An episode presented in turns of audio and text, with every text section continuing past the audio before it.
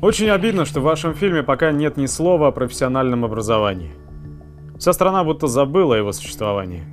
Школа и вуз у всех на слуху, а десятки и сотни тысяч студентов профессионального образования забыты. Нас нет, мы недостойны обсуждения, как недостойно этого обсуждения и само профессиональное образование. Кстати, сыгравшее заметную роль в победе над фашистской Германией в годы войны. Видимо, в нашей стране достойны уважения лишь управленцы, экономисты. Но кем они будут управлять? Кто создаст продукт или услугу, на которой зиждется труд последних? Инженер? Управленец? Боюсь, перепачкают руки у станков, сломанной сантехники на асфальтоукладчике. Как инженер будет управляться с тепловозом или электровозом? Я прошу вас, я умоляю вас упомянуть в своем фильме о профессиональном образовании и рассказать о катастрофической ситуации в нем. С момента появления современной, независимой России профессиональное образование у нас чахнет и умирает. Продолжается этот процесс и сейчас.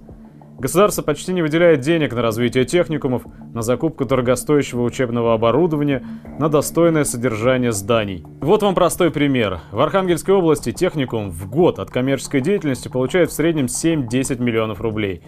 А стоимость одной лаборатории по электротехнике 2 миллиона.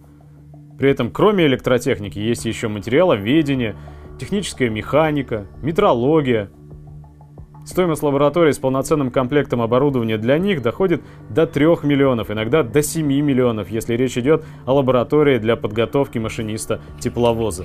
Денег у нас нет даже на смену учебных парт, окон, на достойный ремонт кабинетов и помещений. Денег не выделяют на закупку учебной литературы.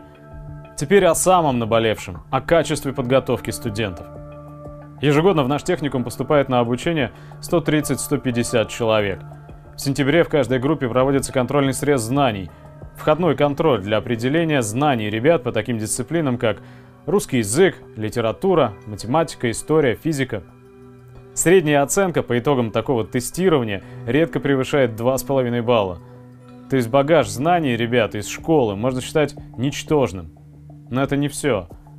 Многие умеют читать только по слогам. Мне самому на уроках истории приходится учить ребят чтению. У студентов не сформирован словарный запас. Они не могут сформулировать 2-3 предложения для устного ответа или доклада. Большинство не может решить простой пример 2х минус 3 равно 0. А какие ребята к нам приходят? Наркомания, алкоголизм, настоящий вал преступности. И все это брошено на местные власти. Государство требует лишь отчеты, отчеты, не вникая в суть проблем. Ни помощи, ни понимания. Не выполнил государственное задание – урежет финансирование.